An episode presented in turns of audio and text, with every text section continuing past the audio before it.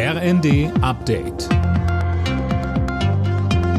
Stündlich neu. Auf den Punkt informiert.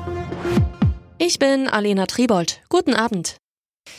Bei den Schüssen in einem Einkaufszentrum am späten Nachmittag in Kopenhagen sind mehrere Menschen getötet worden. Es gibt außerdem Verletzte.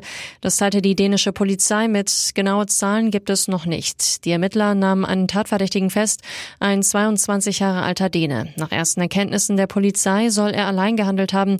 Das Motiv ist noch unklar. Die Ermittler schließen einen terroristischen Hintergrund nicht aus. Das Gebiet um das Einkaufszentrum wurde abgesperrt. Trotz Energie- und Klimakrise ein Tempolimit auf deutschen Autobahnen wird nicht kommen. Grund, das steht nicht im Koalitionsvertrag, so Kanzler Scholz im ARD-Sommerinterview.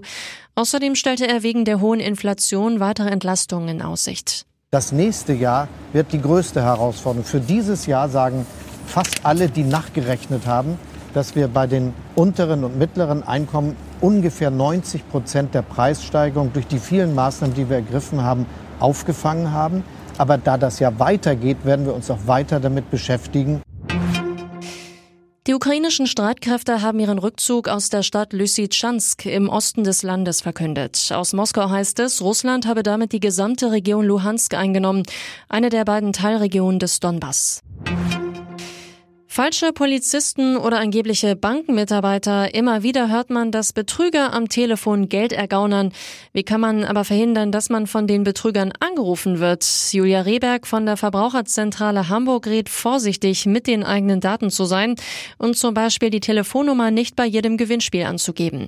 Ansonsten gilt bei Anrufen skeptisch sein. Man muss sagen, dass die Betrüger wirklich, wirklich gut geschult sind, sodass sie auch Leute überzeugen können, die eigentlich mit beiden Beinen im Leben stehen und die Verluste, die man dann erleidet, ja oft einige tausend Euro sind. Also am besten ist dieses Gespräch überhaupt gar nicht zu führen.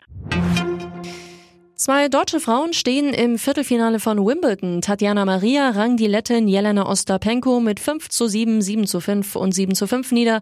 Und Jule Niemeyer schlug die Britin Heather Watson klar mit 6 zu 2 und 6 zu 4. Im Viertelfinale treffen Maria und Niemeyer dann aufeinander. Alle Nachrichten auf rnd.de